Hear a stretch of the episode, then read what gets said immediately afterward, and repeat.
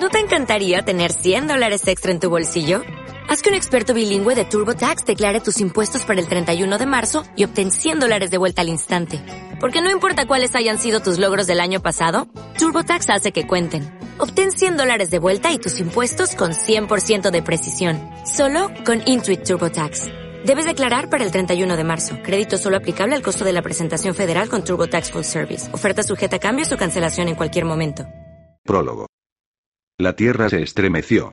Por todas partes, la gente se puso a gritar. Enormes edificios temblaron. Las estatuas de los dioses cayeron de los nichos emplazados en los santuarios de templos antiguos, y se hicieron mil pedazos mientras la tierra se contorsionaba como una serpiente agonizante. Él echó a correr por las calles de la antigua ciudad, donde veía la expresión de terror en los semblantes de su gente. Pasó ante mansiones decadentes, donde los disecados fantasmas de anteriores presagios farfullaban en voz baja a causa del miedo. Delante de él, la enorme columna del navegante se tambaleó para luego derrumbarse. El rey Fénix alzó el vuelo del elevado lugar donde se había posado, y pareció que sus manos extendidas se agitaban de terror en dirección al suelo. Cuando coronó las altas colinas que dominaban el grandioso puerto, una sola mirada hacia los picos que rodeaban la ciudad confirmó sus peores sospechas. Las montañas resplandecían de luz y magia desatada, fuera de control. Incluso desde esa distancia podía percibir el poder desbocado, y sin necesidad de hacer ningún conjuro adivinatorio, supo que sucedía algo terrible con los antiguos hechizos que protegían su tierra y a su gente. De algún modo, no sabía cómo, se encontró en lo alto de la poderosa muralla que había cobijado el puerto durante una docena de edades. Al mirar hacia el mar, vio lo que había temido más que ninguna otra cosa, una ola inmensa, el doble de alta que la muralla, impulsada por una fuerza que destrozaría la ciudad, se acercaba velozmente. Dentro de ella, poderosos leviatanes sacados de las profundidades que rodeaban el continente insular rugían, bramaban y luchaban para quedar en libertad, pero su fuerza, que habría bastado para destrozar el barco más grande, resultaba inútil contra aquel terrible maremoto.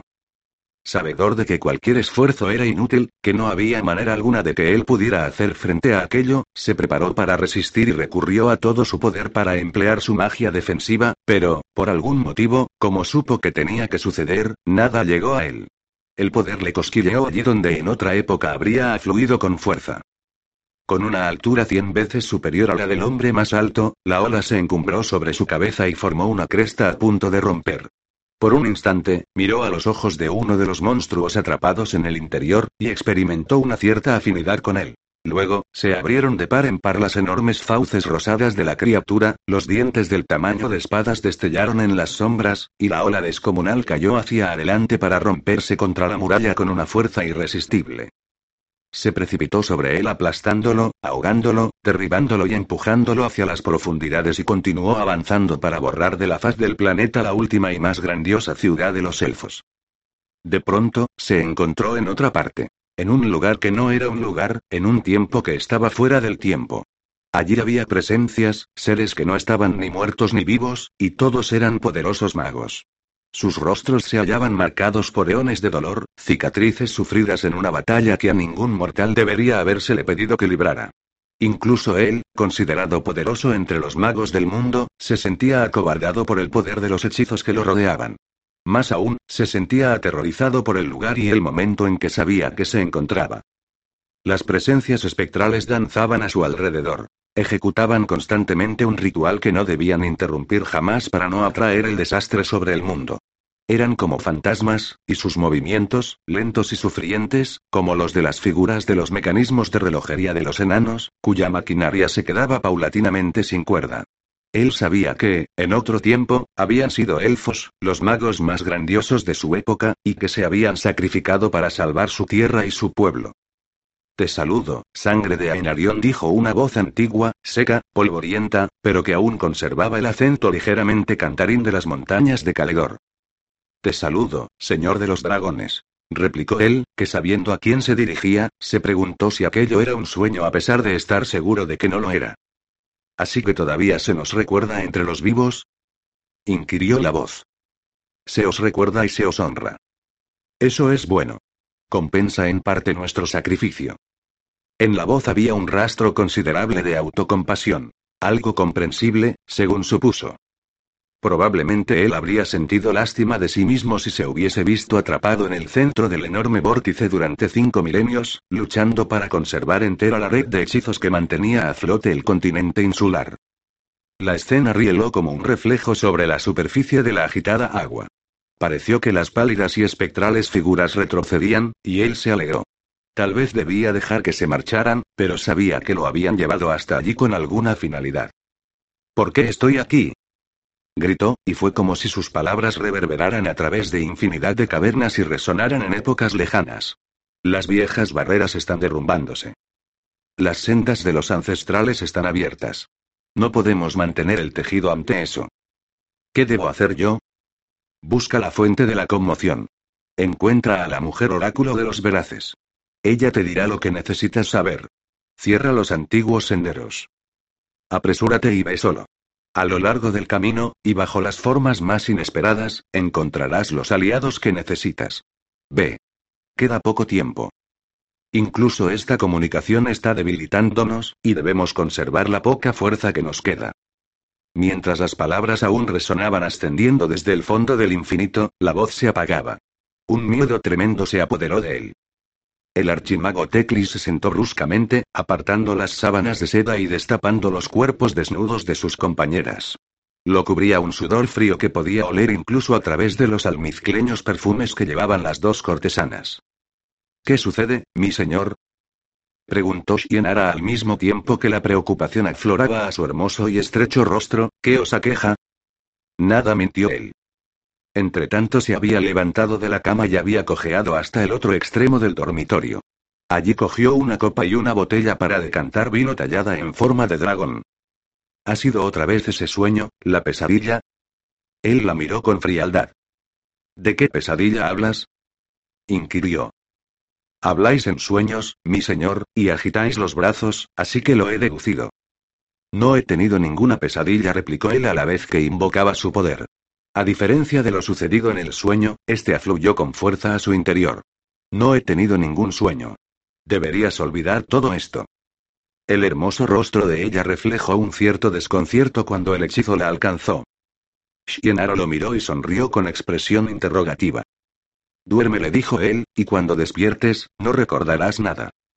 Al instante, ella se desplomó junto al cuerpo de su gemela. Él se encogió de hombros y deseó dormir tan profundamente como ellas, sabedor de que ya nunca lo lograría sin el auxilio de la magia, y eso era algo que entonces no podía permitirse. Lo acometió un sentimiento de culpa momentáneo por tener que tratar de aquel modo a un congénere elfo, pero vivían tiempos extraños y maléficos, y la seguridad era de la máxima importancia. Los enemigos ancestrales despertaban, al igual que los antiguos dioses. Todos los oráculos y los adivinos desde allí hasta Kata y predecían la catástrofe. Sus propias cartas estelares decían lo mismo.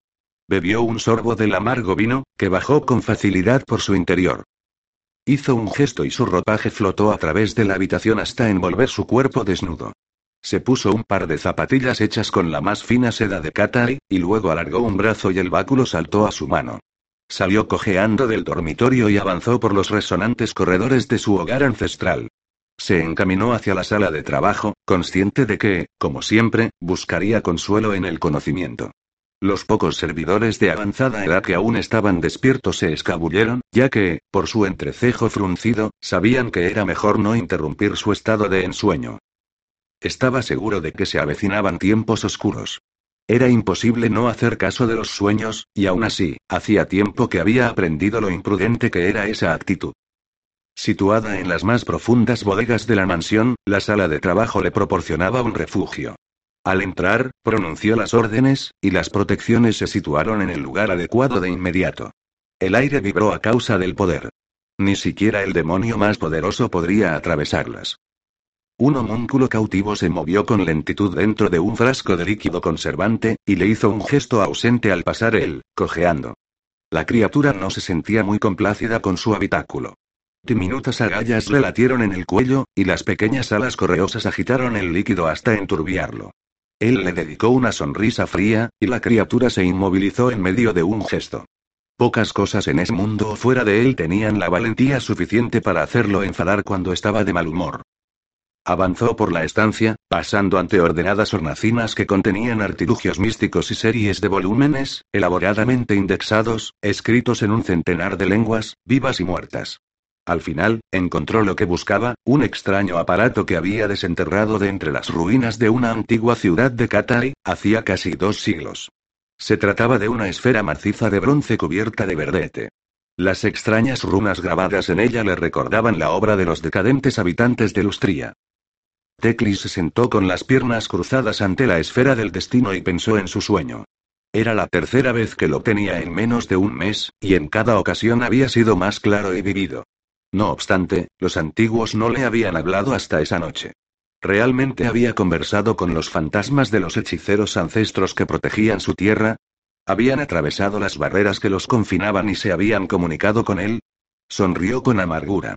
Sabía que los sueños podían ser enviados para advertir de un peligro y para causar un daño, pero tampoco ignoraba que a veces los sueños no eran otra cosa que su mente más profunda que le hablaba, que daba forma a sus miedos e intuiciones. Algún poder amistoso o sus propios instintos más profundos no importaba que estaban intentando advertirle de algo. Tenía que actuar.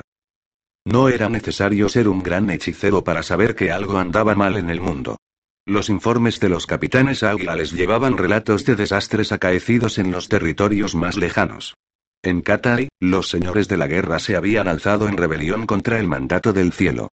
En Arabia, un fanático que se daba a sí mismo el nombre de profeta de la ley estaba incitando a los nativos para que purificaran su tierra de todo mal, y su definición de todo mal incluía a cualquiera que no fuese humano. En las ciudades de su imperio subterráneo, los Skaven se agitaban.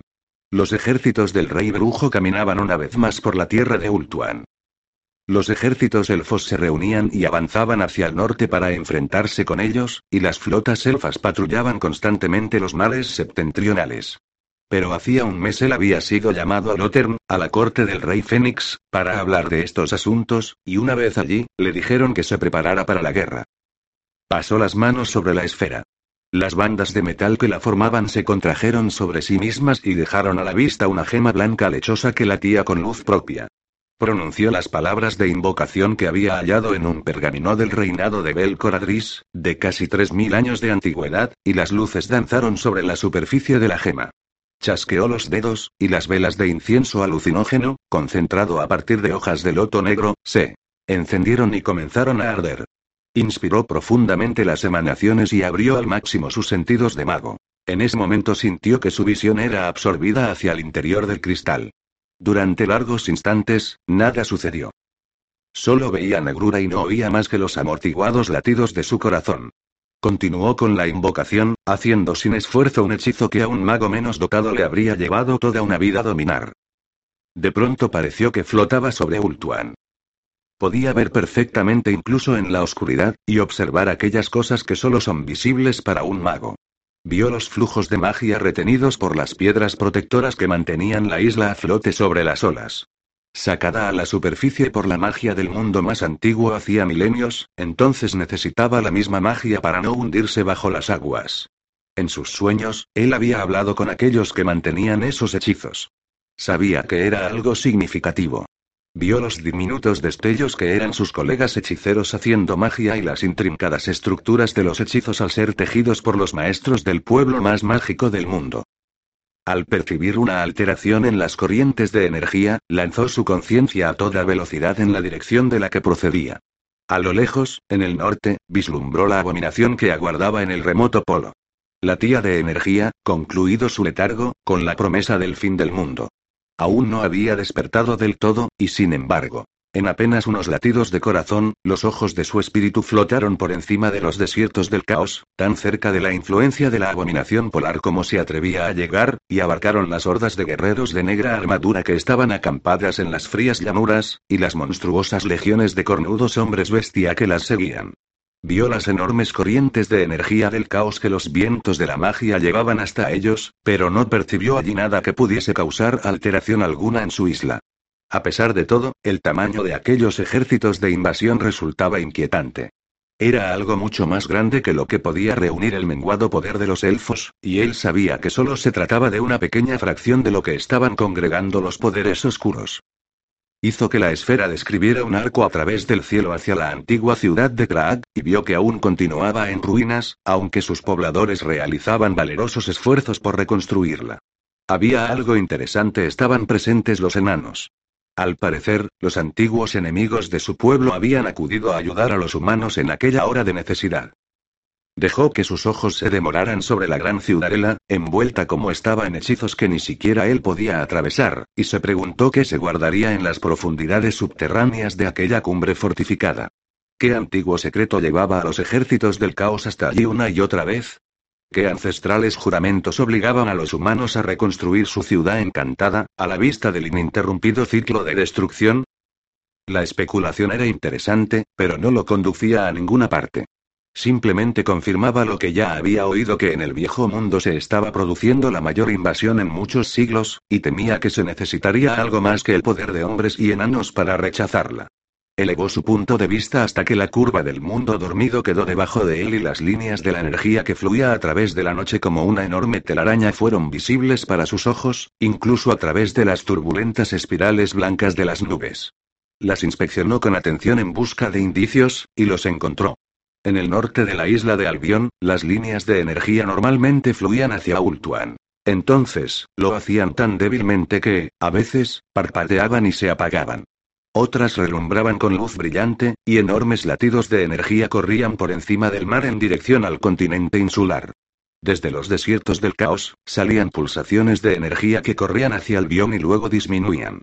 Desde Albion, las corrientes continuaban adelante, ondulando hacia el Imperio, Bretonia y Ultuan. ¿Qué estaba sucediendo allí? ¿Qué magia era esa? Aquellas redes de energía se remontaban a las épocas más antiguas que o quién podía estar utilizándolas para sus propios fines. Estaba seguro de que no se trataba de nada bueno. Hizo volar rápidamente el punto de vista de la esfera hacia Albion.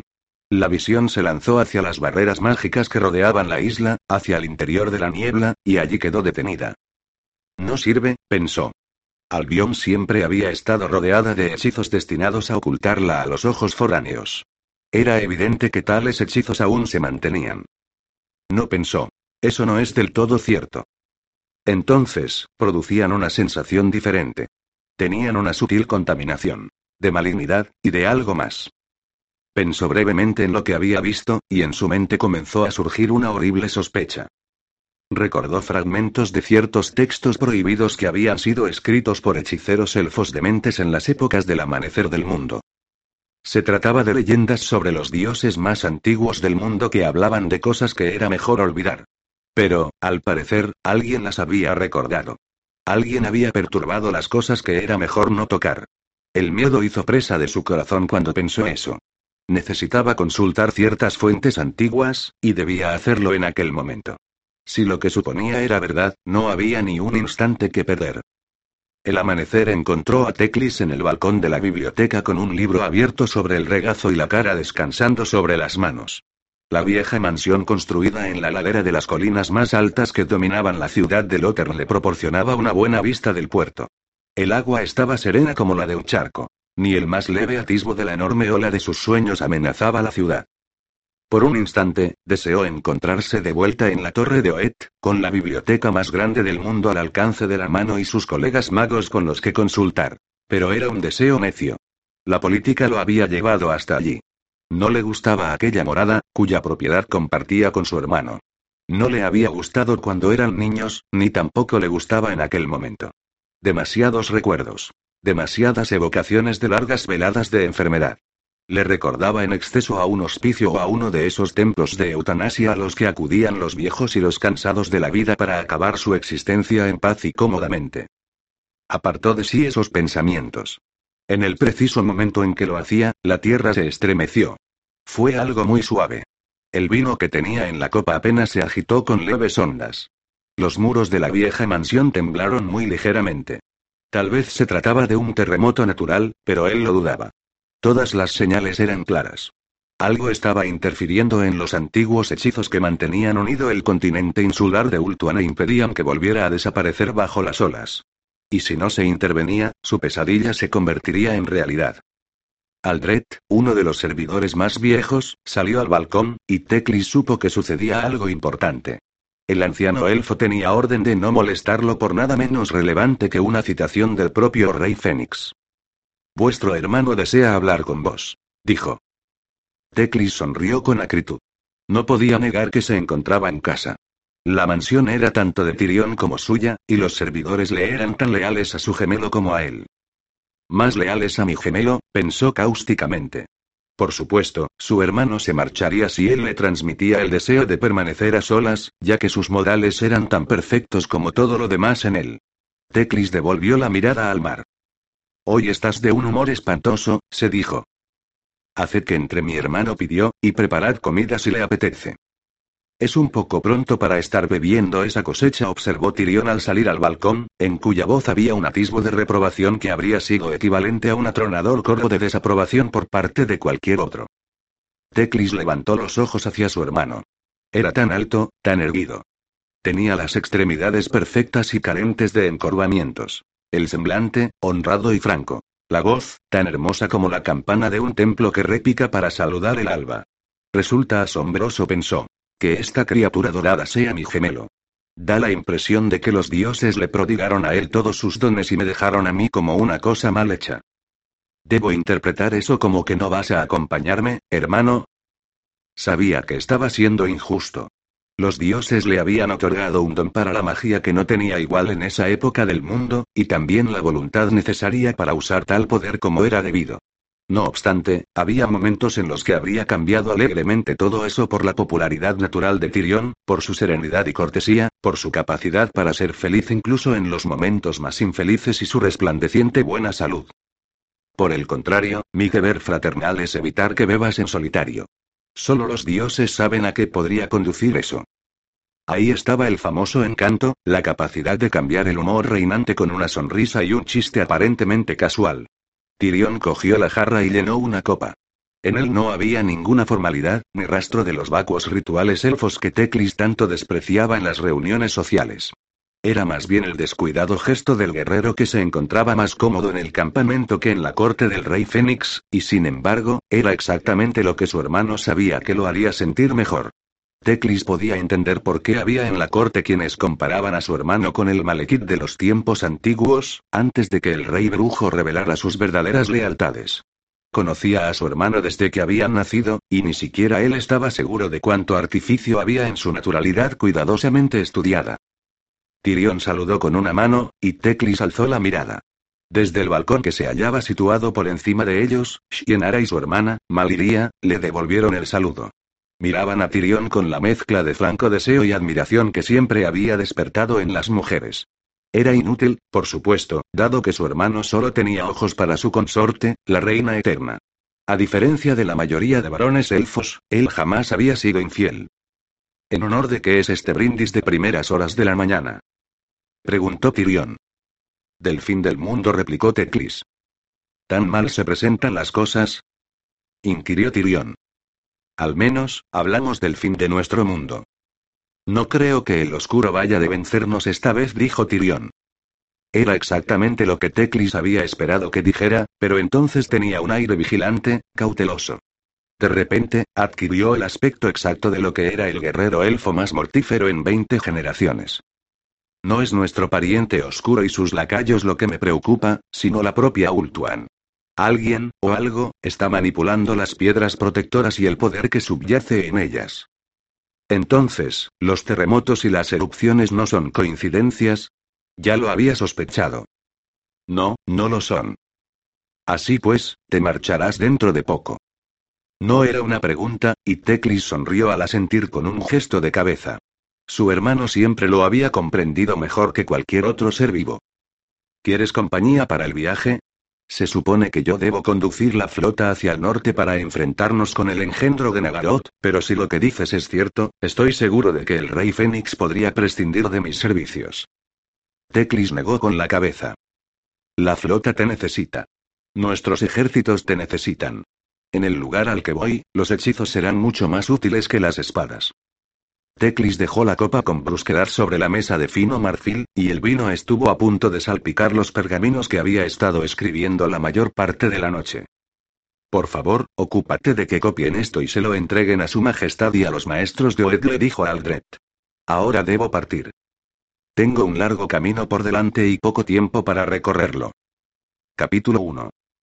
Con el corazón apesadumbrado, Félix Jaeger observó cómo el último de los guerreros kislevitas restantes depositaba el cadáver de Iván Petrovich sobre la pira. El viejo guerrero parecía algo más pequeño, como si se hubiera encogido a causa de la muerte. Su semblante no reflejaba ni rastro de la placidez que supuestamente era propia de quienes entraban en el reino de Mor, el dios de la muerte, pero Félix pensó que, en su caso, los últimos momentos de la vida de Iván habían sido cualquier cosa menos agradables. Había visto a su única hija, Ulrika, transformada en un vampiro, en un ser sin alma que chupaba sangre, y él mismo había hallado la muerte a manos de los secuaces del amo no muerto de ella. Félix se estremeció y se envolvió con su desteñida capa roja de lana de Sudenland. En otro tiempo había creído estar enamorado de la hija de Iván. ¿Qué se suponía que debía sentir en ese momento? La respuesta era que no lo sabía. Ni siquiera cuando ella aún caminaba entre los vivos, había estado seguro de sus sentimientos. Entonces, según se daba cuenta, ya nunca tendría realmente la oportunidad de averiguar cuáles eran. En algún lugar de su interior, las brasas de un lento y osco resentimiento contra los dioses se vieron avivadas hasta que surgieron llamas. Comenzaba a entender cómo se sentía Gotrek. Desvió los ojos hacia el Matatrolls. El brutal semblante del enano estaba impropiamente pensativo. Su achaparrado y macizo cuerpo, mucho más ancho que el de cualquier humano, parecía fuera de lugar entre los jinetes kislevitas. Con los nudillos de una mano inmensa se frotó el parche que le cubría la cuenca del ojo vacío, y luego se rascó, con aire reflexivo, el cráneo afeitado y tatuado. Su enorme cresta de pelo teñido de rojo estaba caída a causa del frío y la nieve. Captó la mirada de Félix y sacudió la cabeza.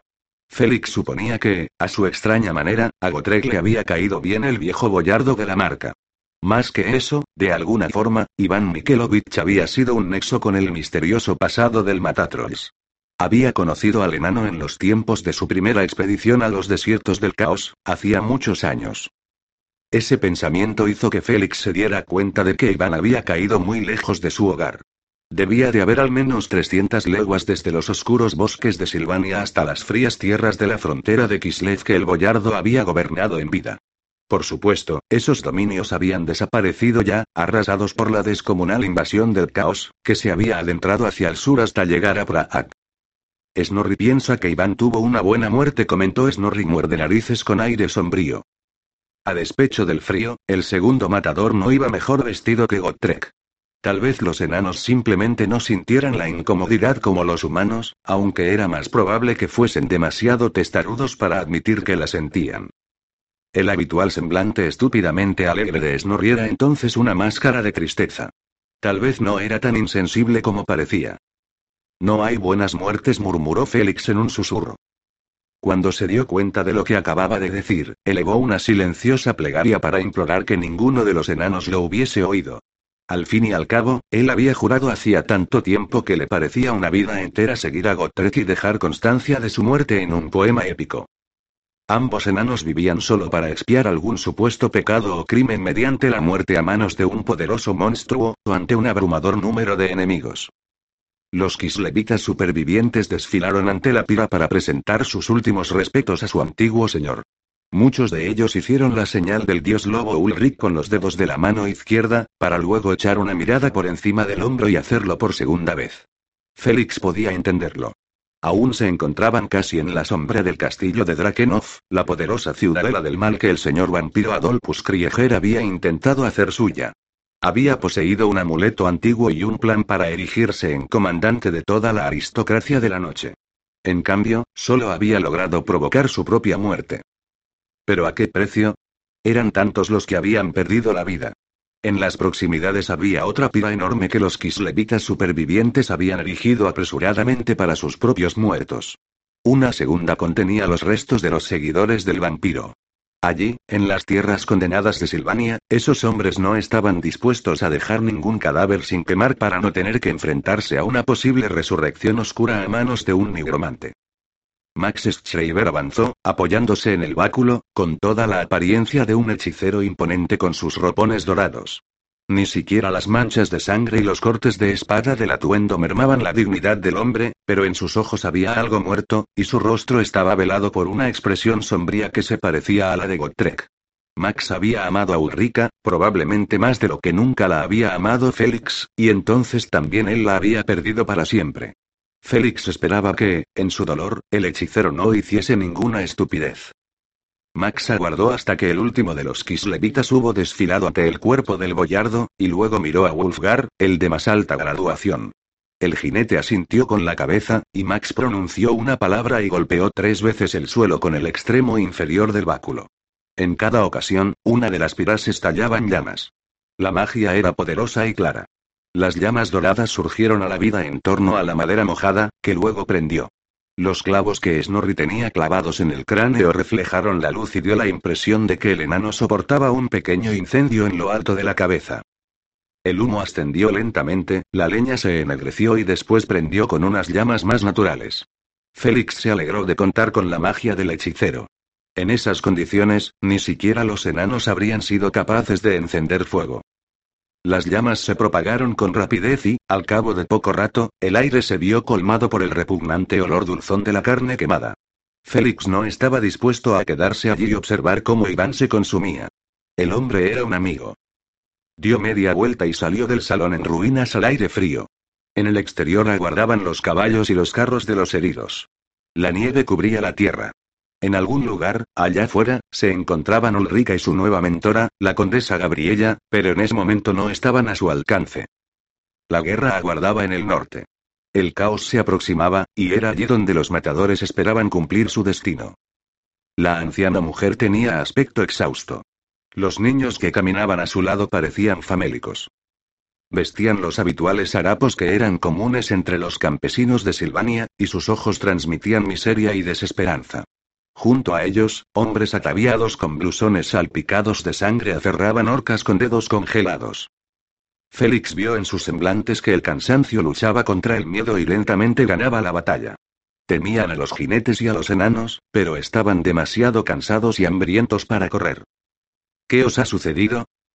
Preguntó Gotrek en un tono que era cualquier cosa menos tranquilizador, y que la inmensa hacha que sujetaba en un puño hacía aún más amenazante, ¿por qué vagáis por estos caminos en invierno? Era una buena pregunta. En ese momento, cualquier campesino sensato habría estado cobijado en su cabaña. Félix ya conocía la respuesta. Eran refugiados. Vinieron bestias, dijo la anciana, al fin. Salieron del bosque. Quemaron nuestras casas, quemaron la posada, lo quemaron todo, mataron a la mayoría y se llevaron a otros. Lo más probable es que quisieran desayunar, dijo Gotrek, y las expresiones de los rostros de los refugiados le revelaron a Félix Jaeger que no tenían ninguna necesidad de saber eso. ¿Hombres bestia? Preguntó Snorri, que se había animado como hacía siempre ante la perspectiva de una pelea. Sí, veintenas de ellos, dijo la anciana. Aparecieron de repente en pleno invierno. ¿Quién lo habría imaginado? Tal vez los fanáticos tengan razón. Quizás se acerca el fin del mundo. Dicen que los señores pálidos han regresado y que el castillo Drakenov está habitado otra vez. Eso es algo por lo que ya no tenéis que preocuparos, le aseguró Félix, y luego deseó no haberlo hecho. La vieja lo estaba mirando como si fuera idiota, y él supuso que lo era por decir algo semejante. Por supuesto, a cualquier campesino silvano le preocupaba el castillo Drakenov y sus habitantes, con independencia de lo que dijera cualquier andrajoso desconocido. ¿Dices que quemaron la posada? preguntó Gotrek. Sí. Mataron al posadero y a la mayoría de los huéspedes. Snorri estaba deseando beberse un cubo de vodka, dijo Snorri. Snorri piensa que los hombres bestia necesitan que les den una lección. Gotrek asintió con la cabeza para manifestar su acuerdo, como Félix había temido. El hecho de que hubiese menos de una docena de arqueros a caballo kislevitas, los dos matadores, Félix y Max para enfrentarse contra lo que parecía una multitud de hombres bestia no acobardó en lo más mínimo a ninguno de los enanos. Los kislevitas, guerreros endurecidos de las tierras de la marca donde los territorios humanos lindaban con los del caos, tuvieron la sensatez suficiente como para preocuparse, según pudo ver Félix por sus expresiones. No vayáis, les dijo la anciana. Solo conseguiréis que os maten. Será mejor que vengáis con nosotros. Stepansdorp está a solo un par de días de camino de aquí. A una sola jornada cuando no hay nieve. Siempre que no la hayan quemado también hasta los cimientos, comentó Gotrek, mostrándose en cierto modo poco colaborador. Un par de niños gimotearon, y uno o dos hombres dieron la impresión de luchar consigo mismos para no echarse a llorar. Félix los comprendía. Sin duda, lo único que los había mantenido en pie era el pensamiento de encontrar refugio entre sus semejantes en el pueblo siguiente. Mientras Félix los miraba, un hombre se desplomó y dejó que la horca cayera de su mano entumecida. Dos de los niños se le aproximaron y comenzaron a tironearle de las mangas mientras le susurraban. Papá. Será mejor que nos pongamos en marcha si queremos dar alcance a esos hombres bestia. Dijo Gotrek, y Snorri asintió, pero Ulfgar sacudió la cabeza. Nosotros daremos escolta a estas gentes hasta que se reúnan con sus compatriotas, dijo. Tenemos que encontrar un refugio para nuestros heridos. Pareció casi avergonzado al decir eso, pero Félix no se lo reprochaba. Los kislevitas habían quedado desmoralizados por la muerte de Iván, y los acontecimientos de Drakenov habían sido lo bastante terribles como para hacer mella incluso en el coraje del más valiente. Por un momento, Gotrek miró fijamente a Ulfgar, y Félix temió que el Matatroles estuviese a punto de agasajar al jinete con unas pocas palabras bien escogidas acerca de la valentía y dureza de la humanidad kislevita. Pero el enano se limitó a encogerse de hombros y sacudir la cabeza. ¿Y tú qué dices, Max? Preguntó Félix. El hechicero quedó un momento pensativo antes de responder. Os acompañaré, decidió luego. Debemos purificar nuestra tierra de esos hombres bestia. El tono de la voz del hechicero preocupó a Félix. Parecía casi tan amargado y lleno de furia como Gotrek. Esperaba que no estuviera desquiciándose a causa del dolor que sentía por lo que le había sucedido a Ulrika. Por otro lado, se alegraba de que Max los acompañara. En el momento de la lucha, el hechicero valía por toda una compañía de arqueros a caballo. Por un breve instante, Félix consideró la idea de escabullirse y acompañar a los arqueros a caballo, pero la descartó. Eso no solo habría sido contrario al juramento hecho de seguir al Matatrolls, sino que, además, se sentía mucho más seguro con Gotrek, Snorri y Max que con los Kislevitas, aunque eso significara ir a dar caza a los hombres bestia. Entonces, será mejor que nos pongamos en marcha, dijo sorprendiéndose a sí mismo si queremos llegar allí a la caída de la noche. Ciertamente, este lugar ha cambiado desde la última vez que estuvimos aquí, comentó Félix, mirando las aún humeantes ruinas de lo que había sido una aldea amurallada, aunque nadie le prestó la más mínima atención, ya que estaban todos demasiado ocupados contemplando los destrozos por sí mismos. No quedaba mucho.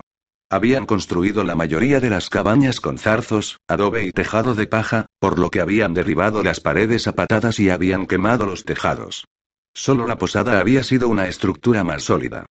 Siendo de madera y piedra, probablemente había tardado bastante en derrumbarse. El incendio debía haber sido realmente atroz para consumir aquel edificio. Es una pena que haya desaparecido, pensó Félix, porque el tiempo comienza a empeorar. Mientras observaba, vio unas siluetas en sombras que se movían dentro de las ruinas. Eran demasiado grandes y contrahechas para ser humanas. Solo existía una cosa que tuviera ese aspecto.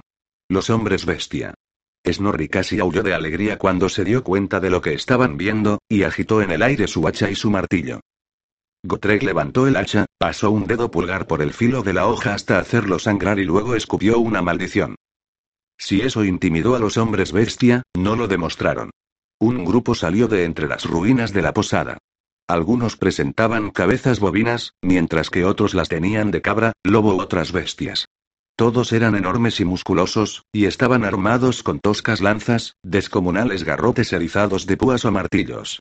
Componían una estampa incongruente.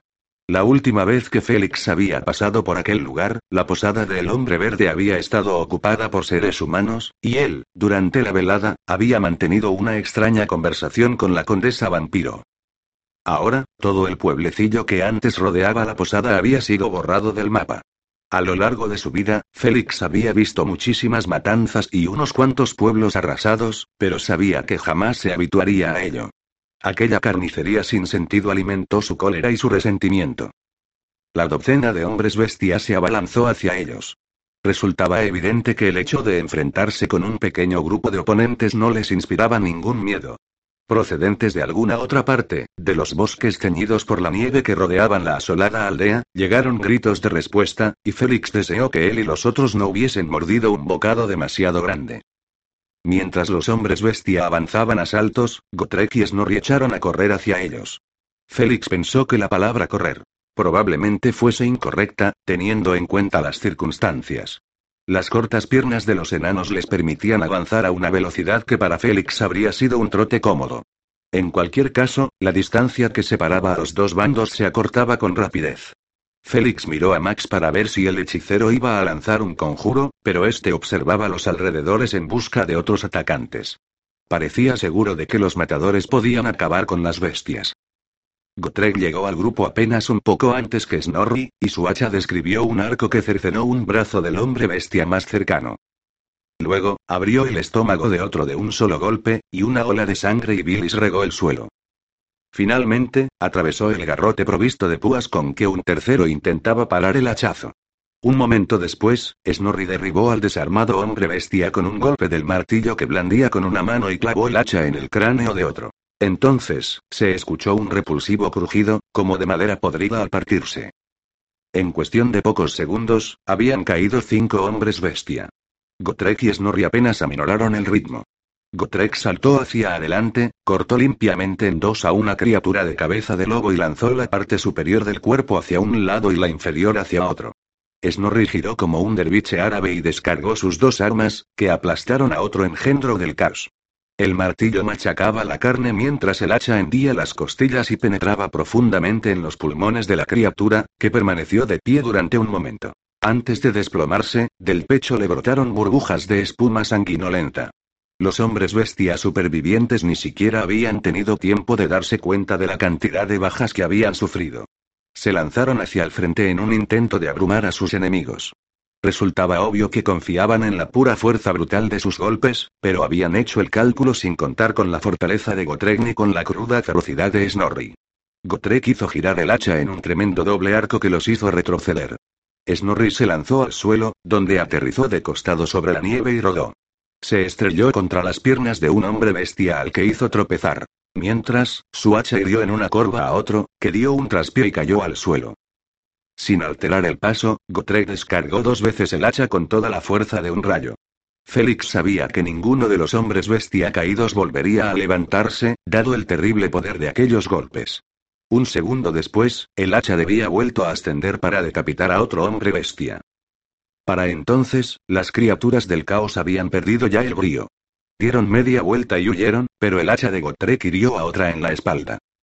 Snorri se puso de pie y arrojó el martillo, que golpeó en la nuca de un nuevo hombre bestia y lo lanzó a la nieve tropezando.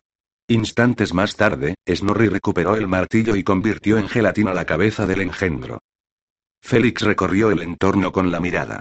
De los bosques habían salido más grupos de hombres bestia, justo a tiempo de presenciar la derrota de sus compañeros. Félix pudo ver que no eran ni remotamente tantos como él había temido, pues había tres grupos de cinco miembros cada uno como máximo. Al parecer, el grupo más numeroso había salido de la posada. A pesar de todo, daba la impresión de que estaban considerando las posibilidades de lanzarse a la carga cuando Max alzó los brazos y comenzó a hacer un hechizo. En cuestión de segundos, una esfera de luz más brillante que el sol apareció en cada uno de sus puños. Cuando abrió los dedos, rayos de pura energía dorada ardiente salieron disparados y causaron estragos entre los brutos. Carbonizaron la carne y derritieron los huesos. Aquello fue demasiado para las criaturas del caos, que dieron media vuelta y huyeron bosque adentro. Félix estaba pasmado. Los acontecimientos se habían producido con tanta rapidez que ni siquiera había logrado manchar de sangre su espada. Se sintió casi avergonzado cuando pensó en eso, pero al ver su expresión, Gotrek intervino. No te preocupes, humano. Ya tendrás la oportunidad de matar engendros del caos cuando sigamos a esas bestias hasta su madriguera. Me temía que ibas a decir eso, replicó Félix, y se adentró en las ruinas de la posada. Por todas partes había cuerpos destrozados. Los huesos humanos yacían en la nieve. Estaban partidos, se les había extraído el tuétano y habían sido masticados por mandíbulas poderosas. Sintió ganas de vomitar, pero se controló. Parece ser que se detuvieron aquí para tomar un tentempié, comentó Gotrek. Dos horas más tarde, los enormes árboles se encumbraban sobre ellos. La nieve caía tan copiosamente que Félix apenas podía ver a tres metros de distancia. Hacía ya rato que habían perdido de vista las huellas de los hombres bestia. Entonces, solo era cuestión de avanzar trabajosamente a través de la tormenta, y Félix se aseguraba de mantener fijos los ojos en la ancha espalda de Gotrek.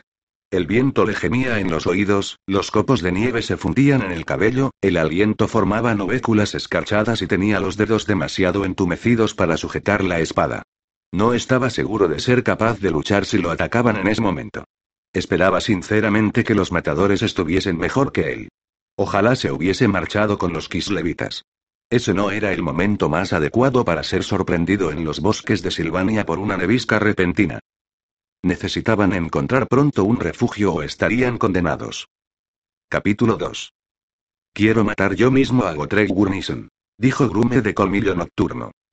Asomaba de entre las sombras como una pequeña montaña de metal y armadura. El intrincado entramado de potentes encantamientos de su coraza era casi deslumbrante para la visión de mago de Kelman. El señor de la guerra se había comportado como un demente desde que los derrotados exploradores habían regresado en medio de la nevisca con la noticia de la presencia del enano. Kelmain habría preferido no tenerlo que mencionar, pero había estado en Prague y sabía, por el aspecto de sus adversarios, que solo Gotrek Gurnison y sus compañeros encajaban con la descripción aportada por los exploradores. ¿Por qué? Preguntó el hechicero del caos por llevar la contraria. Kelmain recorrió con la mirada las paredes de piedra de la antecámara antigua, intentando armarse de paciencia. Las runas lo fascinaban, al igual que las dos castallas, pero el olor lo distraía. Se cubrió la boca y la nariz con una mano provista de garras. Grume a sudor y a la sangre vieja y los sesos coagulados que cubrían su armadura. Normalmente, Kelmain no se consideraba remilgado, ya que nadie que estuviera en su oficio podía permitírselo, pero eso llegaba al límite. Porque su hacha mató a Arek corazón de demonio, por eso la quiero. Un arma semejante será digna de mí. Todos consideraban que la armadura de Arek era impenetrable, bramó la profunda voz de Grume. En el exterior, el viento y la nieve se arremolinaban y pasaban de largo, rechazados por los hechizos que Kelmain había tejido en torno a ellos. Kelmain miró al interior del cristal flotante y vio a su gemelo idéntico, Loigor, reflejado dentro. Podría haberse encontrado de pie en la misma estancia, no a mil leguas de distancia, en aquel triste templo de la isla de Albión. Era alto, delgado, de cara vulpina y piel pálida. La única diferencia entre ellos consistía en que Loigor iba vestido de dorado en lugar de negro, y tenía un báculo rúnico de oro. El suyo era de ébano y plata. Loigor agitó una mano debajo de su nariz y luego se llevó la otra a la boca. Kelmain sabía lo que eso significaba. Porque, de entre todos los señores de la guerra reunidos, tiene que ser Grume quien me acompañe en este reconocimiento. Se preguntó, ¿por qué no podía ser Kestanor el castrador? Al menos, el perfume almizclado de los adoradores de Slaanesh resultaba agradable. Incluso Chulad Khan, el ulcerado seguidor de Nurgle, resultaba casi preferible a esto. Era una lástima que hubiese sacado la pajita más corta, la que lo obligaba a participar en esa misión de reconocimiento. Incluso mejor habría sido el miserable tiempo húmedo de aquella isla pestilente. A pesar de todo se dijo, alguien tenía que hacerlo. Sus acólitos estaban todos ocupados en conducir ejércitos a través de los senderos y, a decir verdad, la idea de usar la antigua red de caminos extradimensionales lo había emocionado. Esa es un arma muy peligrosa, dijo Kelman. De inmediato, deseó no haber abierto la boca. El hedor casi le provocó arcadas. Tal vez había algo de brujería en aquel olor, ya que normalmente él no era tan delicado. O quizá tenía algo que ver con aquella horrible arma que llevaba el adorador de Corne. Solo con mirarla con su visión de mago sentía agitación. Desde luego, no era algo con lo que querría que lo mataran, ya que en ese caso la muerte sería la última de sus preocupaciones. Todas las armas son peligrosas, pero yo soy un seguidor de Corne, respondió Grume con una ancha sonrisa despectiva. Era en todo un gran señor de la guerra, y hablaba con superioridad a sus brujos paniaguados. Idiota. Pensó Kelman. ¿Por qué siempre tenían que trabajar con aquellos bufones que pensaban con los músculos? A veces, sospechaba que los grandes poderes del caos escogían a sus campeones guerreros por su estupidez. En particular, el dios de la sangre. Lo es, en efecto, murmuró la voz de Loigor dentro de su cabeza, y Kelmain supo que su gemelo estaba pensando exactamente lo mismo que él. A mí no me gusta trabajar con vosotros, los seguidores del que transforma las cosas, más de lo que a vosotros os gusta trabajar conmigo. Declaró Grume, pero los grandes poderes han hablado y los demonios me han transmitido sus palabras. Ha llegado el momento de que nos unamos y derroquemos los débiles reinos de los hombres. En efecto, así es, pensó Kelman. Y me pregunto si te das cuenta de hasta qué punto tiene que ver con eso el lugar en que nos hallamos. Alzó la mirada hacia los restos del antiguo arco que dominaba la cámara. Allí había una obra mágica de gran astucia, deiforme en su complejidad, tan intrincada que incluso estando aletargada amenazaba con abrumar su mente. Las sendas de los ancestrales pensó que el Maín, maravillado. Las hemos abierto, o mejor dicho, lo han hecho nuestros supremos señores, y podemos usarlas a voluntad. Pronto pondrán todo este mundo antiguo y corrupto al alcance de nuestra mano, y le daremos nueva forma para que se adapte a nuestros sueños. Pero para hacerlo, debemos trabajar con idiotas que solo quieren usarnos para sus estúpidos fines. Grume se alzó la visera para mostrar su cara abotagada y fea, y un destello de astucia brilló en los pequeños ojos porcinos del señor de la guerra. Kelmain casi pudo leerle el pensamiento. El hacha de Gotrek se había convertido en una leyenda entre los seguidores del caos. En el cerco de Praag, había penetrado la supuestamente invencible armadura del gran señor de la guerra Arek Corazón de Demonio.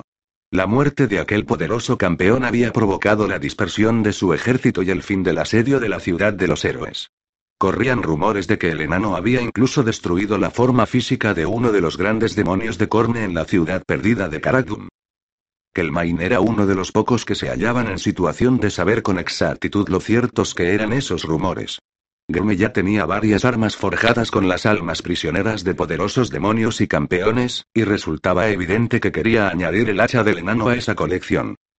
Era igualmente obvio que, cuando llegara el momento, tras el triunfo de las fuerzas del caos, tenía todas las intenciones del mundo de emplear tal arma contra aquellos que se le opusieran. Era un plan admirablemente propio de alguien tan estúpido como Grume que además se preciaba de astuto. De poco serviría, pensó que el Main explicarle en detalle los peligros que entraña intentar usar esa hacha. Se trataba, en efecto, de un arma muy especial, pues pervertirla a favor del caos requeriría una enorme inversión de poder y una tremenda comprensión de la magia. Grume no tenía ni el más mínimo conocimiento sobre la materia, y aunque Kelmain sí que lo poseía, era remiso a arriesgarse a usar sus poderes en una empresa tan peligrosa y en un momento tan crítico como ese. Tenían la necesidad de supervisar los recursos de los ancestrales y asegurarse de servir bien al caos. No obstante, tal vez podría dársele otro uso a la ambición de Grume. Volvió a mirar el cristal para ver si su hermano estaba siguiendo sus pensamientos. La sonrisa de respuesta de Loigor demostró que así era. ¿Sabes qué le sucedió al último brujo que se burló de mí? preguntó Grume, amenazador. Grume mostraba la confianza de quien sabía que tenía cerca un pequeño ejército de hombres bestia. Las bajas que les habían infligido el Matatrolls y sus camaradas solo habían reducido el número de soldados en una quinta parte, más o menos. Kelmain reprimió un bostezo. Creo que su alma fue a alimentar al demonio que reside dentro de tu garrote, replicó. ¿O acaso no se la ofreciste como tentempié a tu príncipe demoníaco? Lo he olvidado. En estos tiempos, uno conoce a tantos poderosos paladines del caos que simplemente no puede recordar todos los terribles castigos que les impusieron a aquellos que se burlaron de ellos. Juegas a un juego peligroso, brujo, dijo Grume. Las facciones del guerrero estaban contorsionadas por la cólera. Se encumbró sobre el mago, era casi dos veces más alto que este. Y posó una mano sobre la empuñadura de la maza que normalmente pendía de su cintura. Por Corne, que pagarás el más alto precio. Estás demostrando la falta de inteligencia por la que sois tan justamente famosos los seguidores de Corne, replicó Kelmain en un tono de disculpa y rastrera abyección que claramente confundió al guerrero del caos. Si me mataras o alimentaras con mi alma tu poderosa arma, no quedaría nadie que te abriera las sendas de los ancestrales ni que te localizara al Matatrolls. En ese caso, harás lo que te ordeno, declaró Grume. La voz de Grume reflejaba lo satisfecho que estaba de sí mismo. Había preferido escuchar el tono en lugar de las palabras, como que el Main sabía que haría. Aquel era un bruto habituado a imponer su voluntad por encima de las objeciones de los demás. ¿Por qué no? Si tienes éxito, contaremos con un enemigo menos. No siento ningún afecto por Gotrek Gurnison y me alegraré de verlo muerto. Te proporcionaré encantamientos que te permitirán localizar al Matatrolls y su hacha. Prosiguió Kelman. Cuando lo encuentres, mátalo. Si puedes, añadió en voz tan baja que Grume no pudo oírlo. Kelmain observó cómo las fuerzas de Grume se reunían dentro de la antecámara. Parecía que las cabezas talladas de obscenos dioses con forma de sapo los contemplaban con aire burlón. Al mirar al interior del cristal, sus ojos se encontraron con los de su hermano. Loigor parecía un poco débil. El uso del hechizo de conversación a través de una distancia tan enorme estaba incluso drenando la energía de un mago de su categoría. Has encontrado a Gotrek Gurnison, dijo Loigor, y no era una pregunta. Sí. Mis poderes de adivinación muestran que los hombres bestia que huyeron no se equivocaban. Está cerca de donde nos encontramos nosotros, en las proximidades de Silvania. Casi podría pensarse que ha sido el destino, replicó Kelman. Tal vez lo sea. Parece ser que el destino ha señalado a ese enano. El destino, o los poderes que se oponen a nosotros. Lo más probable es que resulte una desgracia para el idiota gigante, prosiguió Kelmain al mismo tiempo que señalaba a Grume con su báculo. El enorme guerrero del caos hizo caso omiso del mago y se concentró en obligar con amenazas a una veintena de sus soldados a que se situaran en posición. Debería cerrar el portal y dejar que se le enfríen los pies caminando por las nieves invernales del imperio. Tráelo de vuelta, hermano, y siempre podrás enviarlo a Lustria si te preocupa su estado de salud durante el invierno. La sonrisa de Loigor era fría y había en ella un humor maligno. O al portal de la hundida Melay eso le lavaría la armadura, dijo Kelman. Creo que nuestro último grupo de reconocimiento no regresó después de probar la senda que creíamos que conducía al corazón del monte de fuego. Un poco de lava podría calentar agradablemente a nuestro corpulento amigo o a Ultuan, para que les enseñe a los elfos lo que les sucede a quienes desafían a los paladines del dios de la sangre, añadió Loigor en un tono que imitaba casi a la perfección el estilo bramador del paladín del caos. Kelmain se echó a reír, y tan horripilante resultó el sonido de su alegría que los hombres bestia lo miraron y se estremecieron. Hazlo ya. exclamó Grume. Kelmain se encogió de hombros y gesticuló de modo expansivo. Veo que tienes otro plan, hermano comentó Loigor con una expresión de malévola alegría en su semblante. Como siempre, me comprendes a la perfección. Hay más de una manera de matar a un enano. Kelmain cogió el orbe de evidencia que había recogido en las ruinas de la mía y que tenía un tacto frío como la roca. La gema que había en el centro de la esfera destellaba con energía mágica. Murmuró el hechizo, y el artefacto se elevó en el aire para luego precipitarse y describir un círculo alrededor del guerrero del caos. Kelmain cerró los párpados y se concentró en la unión. Su punto de vista se desplazó hasta situarse en la gema, que era ya su ojo, y pudo ver a través de ella. Esto te conducirá hasta el condenado enano. Dijo Kelmain, y el hechizo hizo que su voz saliera del ojo, y nos permitirá ser testigos de tu gran victoria. Ve a matar a Gotrek Gurnison.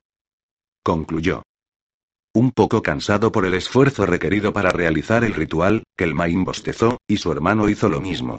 Una pequeña pero significativa sensación de triunfo colmó a Kelmain mientras se preparaba para desplazar su conciencia al interior del ojo. De una forma u otra, Gotrek Gurnison estaba muerto, e igual sucedería con cualquiera que se hallara con él. Grume y sus guerreros ya abandonaban la antecámara para salir a la nieve. ¿No crees que Grume pueda vencer a Gotrek Gurnison? Es duro y cuenta con unas fuerzas muy numerosas, pero aunque no lo consiga, servirá a mis propósitos. Si no logran derrotar al Matatrolls, lo atraerán hasta aquí, y en las sendas de los ancestrales hay cosas que pueden matarlo incluso a él.